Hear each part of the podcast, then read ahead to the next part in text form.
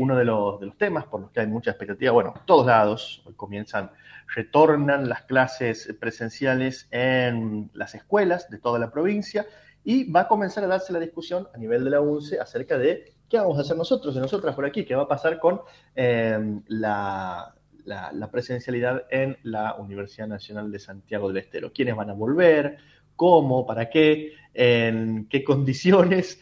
Eh, bueno, todo eso se va a empezar a discutir en, estas horas. te contábamos temprano que ha circulado un comunicado oficial en el que se ha comentado que las autoridades encargadas de este tema van a empezar a, dialogar sobre este tema entre el 12 y el 13 de agosto eh, y a partir de allí se tomará una, una decisión o decisiones por etapas, iremos viendo cómo, cómo marcha, pero nosotros queríamos aprovechar para empezar y aparte descomprimir todas las ansiedades que uno tiene cuando empieza este, las actividades y no se sabe cómo va a ser, qué va a pasar, hacia dónde vamos a ir. Bueno, queremos aprovechar eh, para conversar con algunos y algunas integrantes del Consejo Superior de nuestra universidad para que nos cuenten cómo, eh, cómo, la ven, ¿no? Este, de todas maneras, es una discusión que recién va a comenzar, pero que tiene sus antecedentes, hay protocolos, eh, ha habido marchas hacia adelante y hacia atrás en este poco más de año y medio de pandemia, eh, y, queremos ver, bueno, en este momento, donde estamos en un escenario novedoso, porque, bueno, ha avanzado la campaña de vacunación, han empezado a bajar los contagios,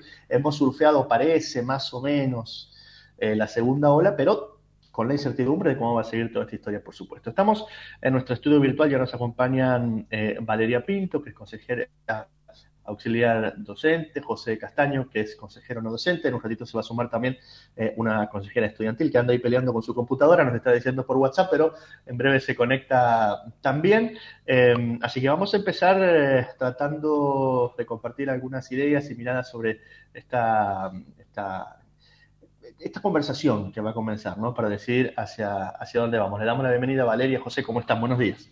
¿Qué tal? Buenos días, Ernesto. Un gusto poder estar con ustedes aquí, bueno, y ver que podemos debatir sobre este retorno eh, gradual que cada uno vamos a ir realizando en, en la universidad, ¿no? Así que creo que va a ser una semana de mucho debate, eh, de escuchar las posturas y de ver cómo está la situación epidemiológica en nuestra provincia, que es lo más importante que tenemos que evaluar, ¿no? Porque el objetivo va a ser aquí es preservar la salud de, todos los empleados de la universidad, no solo los no docentes, sino también los docentes que están expuestos también a esta pandemia. Tal cual. Eh, José, eh, en, lo que respecta a la, a la situación puntual de los trabajadores y trabajadoras no docentes, que muchos muchas han venido trabajando desde la presencialidad, con, los protocolos, con algunos que, tienen que ver con, con, tareas este, muy específicas. Eh, ¿cómo, ¿cómo, evalúan este, este, este, tiempo que ha pasado y en qué se diferencia con, con la circunstancia en la que nos encontramos ahora y sobre la cual se va a empezar a discutir el, el porvenir? Yo creo que dentro de toda la situación que se ha vivido, la universidad, desde la parte administrativa, ha cumplido con todo lo que se ha planificado y con todo lo que se ha solicitado. Eh, los empleados han trabajado desde la virtualidad, un poco más complicado, por cierto, porque hay personal que no tenía eh, la tecnología para poder hacerlo desde su casa. Se ha decidido mucha, eh, se ha decidido prestarle también equipamiento al personal para que pueda realizar su labor desde sus hogares, para así prevenir y cuidar la salud de estas personas que también están expuestos al virus. Creo que eh, hay que hacer una evaluación que ha sido para nosotros positiva porque de acuerdo a lo, a lo, que tengo de conocimiento, no ha habido muchos casos de personal no docente eh, contagiados en la universidad, la mayoría no se ha contagiado en el trabajo, pero bueno, pero también hay que recordar que hemos tenido muchas pérdidas de personas que han sido docentes de la universidad y que es lamentable realmente, ¿no?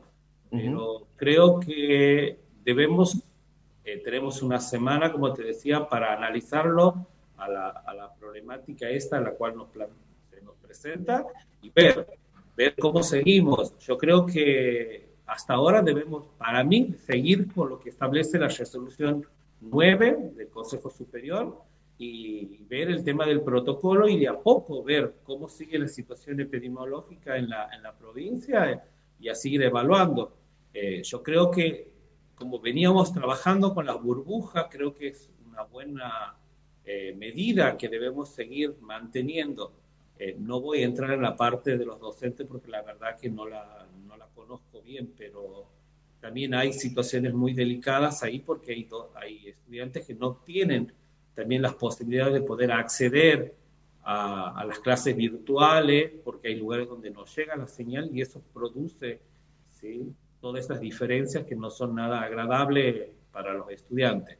pero, pero creo que debemos adaptar de nuevo el protocolo para ver cómo podemos ir eh, volviendo de a poco.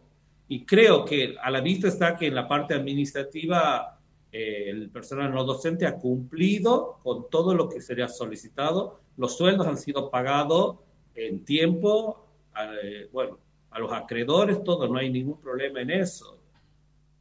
Bien, eh, estamos conversando con José Castaño, que es consejero no docente de la universidad. Vos, José, mencionabas recién lo que ocurre con, con, el estudiantado. Vamos a, a, preguntarle a Micaela Herrera Castaña, que es representante de los las estudiantes en el Consejo Superior, y enseguida vamos a ver qué nos cuenta Valeria Pinto también desde el lugar de, de, de la docencia y qué está pasando allí y qué desafíos ¿no? se encuentran y cómo ven eh, las posibilidades en este cuatrimestre que se inicia. Micaela, buenos días, ¿cómo te va? ¿Cómo estás? Buenos días, eh, buenos días a todos. Eh, sí, estaba escuchando a José.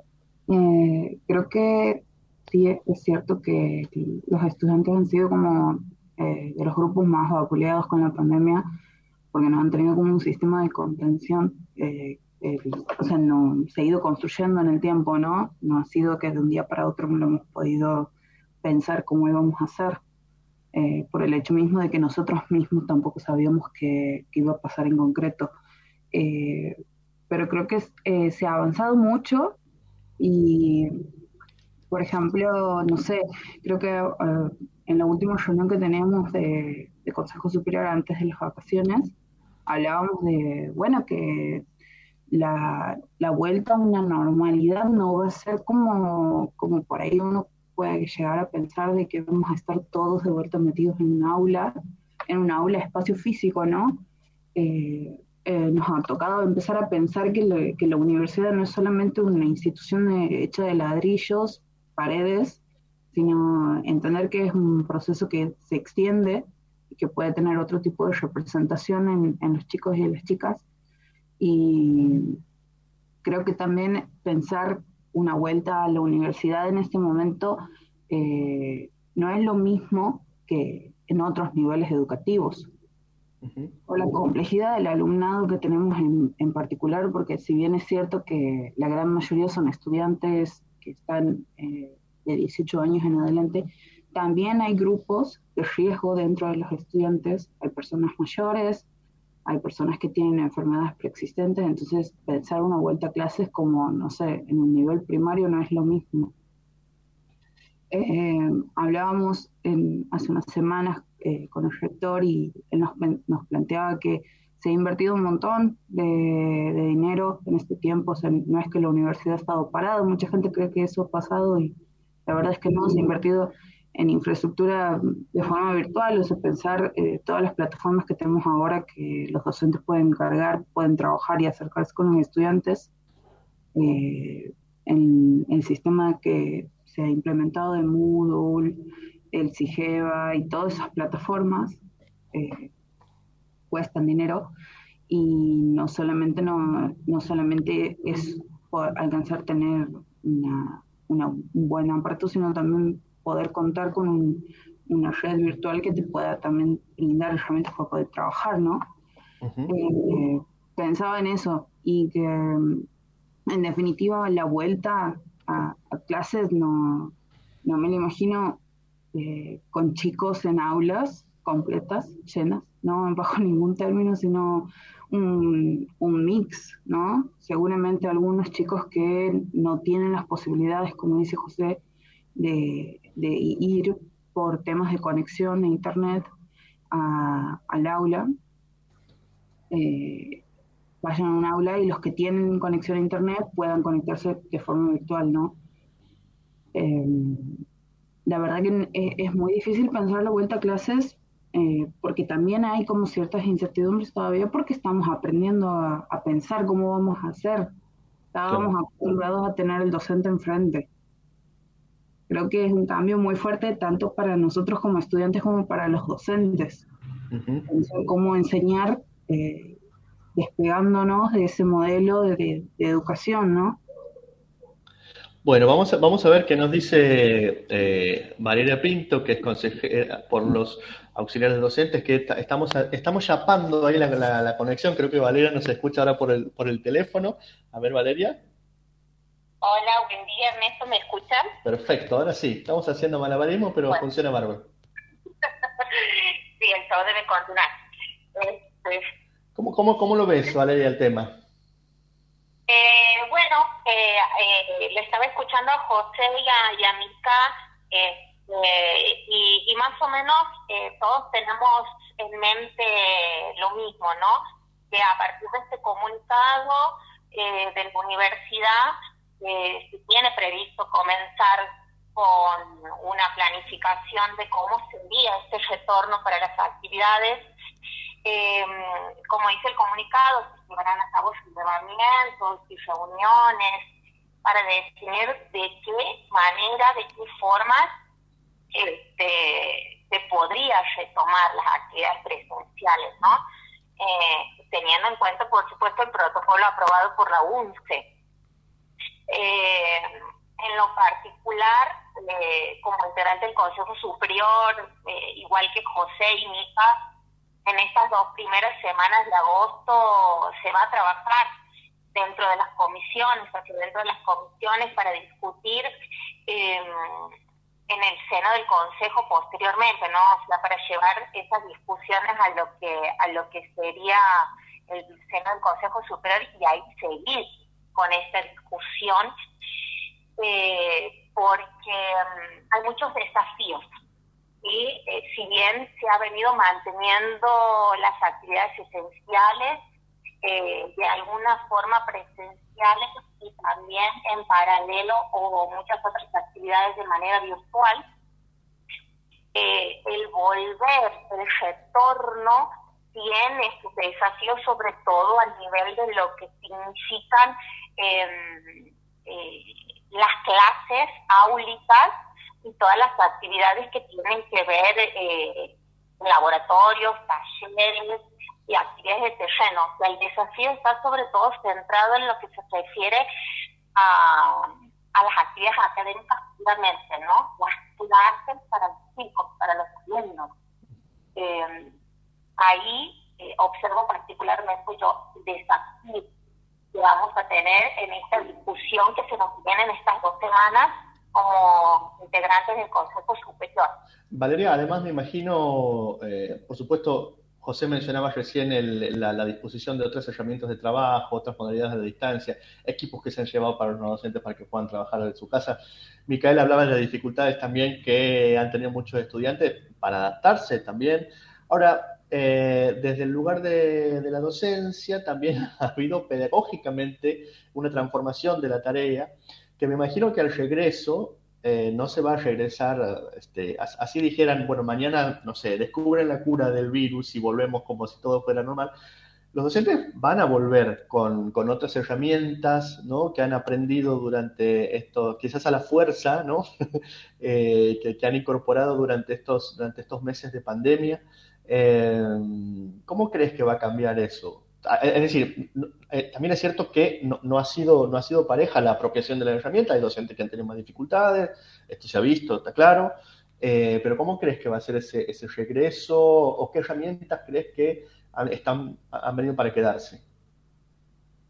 Eh, bueno, sí, todos sabemos que el, el 2020 ha sido un año con muchas complicaciones en donde todos hemos tenido que adaptarnos eh, aprender a, trabajar de otra manera, a capacitarnos, a buscar las formas de cubrir las necesidades, eh, sobre todo de los estudiantes, ¿no? que son las razones de la universidad. Eh, pero a pesar de, las diferencias, sabemos que estas existen porque no todos estaban preparados con los recursos eh, propios, tanto por el lado de docentes como no docentes y como de los alumnos, ¿no? Eh, estábamos acostumbrados a ir a la universidad y tener los recursos ahí, ¿no? En la universidad y servirnos de esos recursos.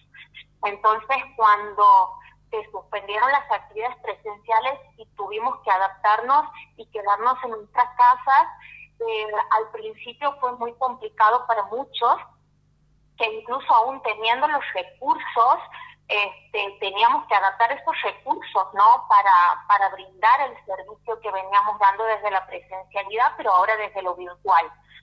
Cambiar nuestras formas de planificar eh, las clases, eh, cambiar la, la manera de dar esas clases, porque cambió todo, ¿no? O sea, no es lo mismo brindar o planificar y dar un clase desde la presencialidad, donde hay un contacto directo con los alumnos y la fluidez del, ida y vuelta es al 100%, que en la virtualidad, este, a donde hay mucho condicionamiento por lo que uno tengan nivel de recursos, que los alumnos puedan tener nivel de recursos, esos recursos que incluso fallan constantemente. Y sin ir más lejos, hemos tenido un ejemplo ahora, yo me quería conectar y el micrófono no funcionaba. Entonces, esos momentos de dificultad los hemos tenido todos, tanto profesores como docentes, como alumnos. Eh, frustra un poco eh, porque, porque corta esa cuestión de, del intercambio, del poder ofrecer la misma, la misma calidad de, de, intercambio de conocimiento. Pero bueno, eso fue un poco al principio, se dieron muchos tropezones, pero de a poco nos fuimos adaptando todos, ¿no? Este, esta situación de de urgencia sanitaria, de pandemia mundial, eh, que paralizó el mundo entero, eh, nos puso una alerta, hizo que, nuevas ideas nazcan, eh, nuestro, nuestro instinto de adaptación fue enorme y, y nos capacitamos, nos adaptamos, yo creo que el balance dentro de todo es positivo porque logramos sortear muchas dificultades, seguimos con el trabajo adelante, eh, y, ahora este año inclusive mucho más adaptados, ¿no? Se inició ya una actividad académica mucho más fluida, se logró nivelar de alguna manera eh, faltantes del año pasado. Yo creo que los, los alumnos a través, a través inclusive de sus representantes, los no docentes a través de sus representantes, pusieron sobre la mesa las ideas este, las estrategias de cómo poder nivelar los faltantes, ausencias o deficiencias que hubieron durante el 2020 y, creo que, se pudieron salvar muchas tendencias. Este, y bueno, con respecto a lo que vos me decías, ¿qué pasa ahora si volvemos? Con este volver que seguramente va a ser progresivo y todo va a depender de las capacidades con las que cada académica y escuela de la universidad en relación a lo que es recursos, infraestructura, equipamiento, eh, y también, por supuesto, la variable en relación directa a la demanda de estudiantil o matrícula que tienen las carreras de estas, de estas facultades y escuelas. Eh, en virtud de eso, eh, yo creo que la virtualidad es para quedarse, lo digo desde que desde que he empezado a trabajar en la virtualidad y me he dado cuenta que tiene eh, muchas virtudes, facilita en ciertos aspectos el trabajo tanto para los docentes, no docentes y los alumnos. Yo creo que hemos aprendido a incorporar la virtualidad y yo creo que un desafío también va a ser poder combinarla con la presencialidad, adaptarnos a, una cuestión de eh, actividades académicas mixtas, ¿no? Eh, pensar en la presencialidad, pero sin descartar el continuar con la virtualidad. Sin hablar, sin hablar, y me, imagino que quizás eh, José también lo, lo, haya experimentado en algún punto, o, los trabajadores y trabajadoras no docentes, la cantidad de trámites que antes se hacían en papel y de expedientes y que ahora los hacemos por la, por la virtualidad más rápido, más fácil. Este, en, general también ha sido ahí un, un, avance notable. Hay cosas que hemos aprendido a hacer mejor, claramente, ¿no? A pesar de la, de la dificultad. ¿no? Eh, bueno, eh, vamos a estar atentos, por supuesto, a cómo, cómo avanza el diálogo. Eh, me quedo con, con, esto en que creo que los tres han coincidido acerca de, de, conversar la progresividad, de las cosas que se han aprendido también en estos, en esto, en este año y medio casi. Eh, y por supuesto, nosotros desde, aquí de la radio iremos contando eh, cada, cada novedad, cada decisión que se vaya tomando. Queríamos compartir con, con, ustedes un ratito de esta mañana. Nos parece muy importante que al menos eh, docentes, estudiantes, no docentes pudieran estar representados un ratito aquí en, en, esta conversación para, para, ver cómo estaban eh, viviendo este momento, las expectativas y sobre todo, como decíamos al principio, para bajar los niveles de ansiedad, saber cómo, cómo que, vamos a seguir trabajando eh, y que están dadas las condiciones para poder seguirlo haciendo eh, desde la virtualidad, desde la semipresencialidad como, o como nos toque, pero sobre todo conversando, dialogando y articulando entre los distintos claustros. Así que les agradecemos desde aquí, desde la radio, por habernos acompañado este ratito aquí en la mañana. José Castaño, Micaela Herrera Castaña y Valeria Pinto. Gracias por estar con nosotros. Gracias a vos, Ernesto, y a todos. Muchas gracias. Gracias, hasta luego.